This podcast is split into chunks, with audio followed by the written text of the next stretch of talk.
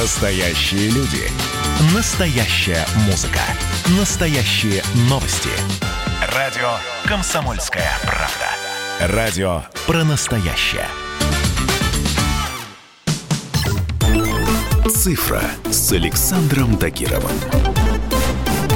Всем привет! С вами любитель высоких технологий Александр Тагиров. И сегодня мы поговорим об утечках личных данных, которые в современном мире происходят чуть ли не постоянно.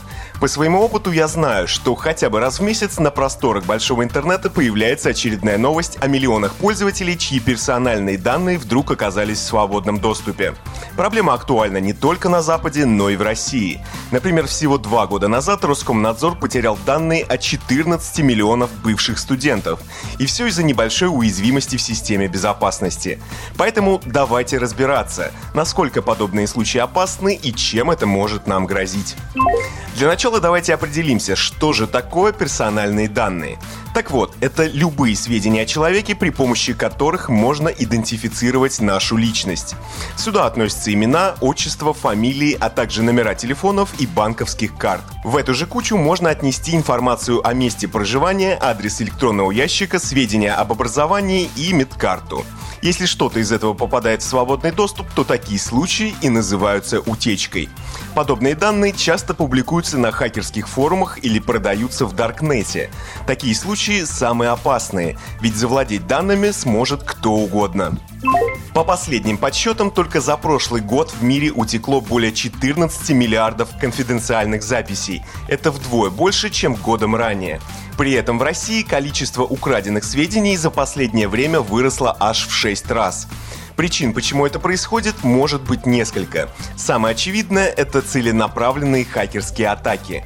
Хакеры ищут бреши в системах безопасности различных корпораций, выуживают из них базы данных, а затем продают третьим лицам или оставляют себе для шантажа компаний и их пользователей. Второй вариант не такой очевидный, но тоже очень распространенный – Довольно часто информацию о клиентах сливают сами сотрудники компаний. Иногда случайно, а иногда намеренно. Часто бывает так, что после увольнения недовольный работник фирмы просто забирает с собой клиентскую базу.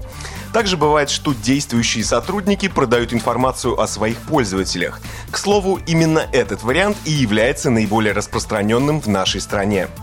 Если говорить о последствиях, которые вы можете понести после утечки ваших данных, то все зависит от степени серьезности произошедшего. Если речь идет об имени и адресе электронной почты, то причин переживать не так много. Скорее всего, вы просто станете получать больше рекламных объявлений. Однако, если в сеть попадут адрес проживания, любые пароли или данные банковских карт, то ситуация усугубляется. Например, если речь идет об адресе жительства, то тут злоумышленники могут выследить жертву или ее родственников, а также начать шантажировать их. Что касается паролей, очень часто пользователи интернета используют одну и ту же комбинацию для разных сайтов и приложений.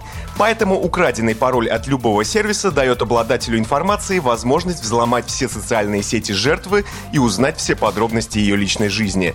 Ну а с банковскими картами все еще более очевидно. Юзер просто может лишиться всех денег на своих счетах.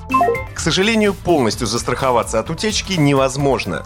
Даже если пользователь будет максимально бережно относиться к своим данным, их могут скомпрометировать хакеры или сотрудники какой-нибудь корпорации, имевшие доступ к информации. Но меры предосторожности соблюдать необходимо, иначе вы лишь упростите жизнь злоумышленникам. На этом у меня все. С вами был Александр Тагиров. Ищите мои подкасты на всех популярных платформах, подписывайтесь, ставьте лайки и оставляйте комментарии. Всем хай-тек пока и будьте здоровы! «Цифра» с Александром Тагировым.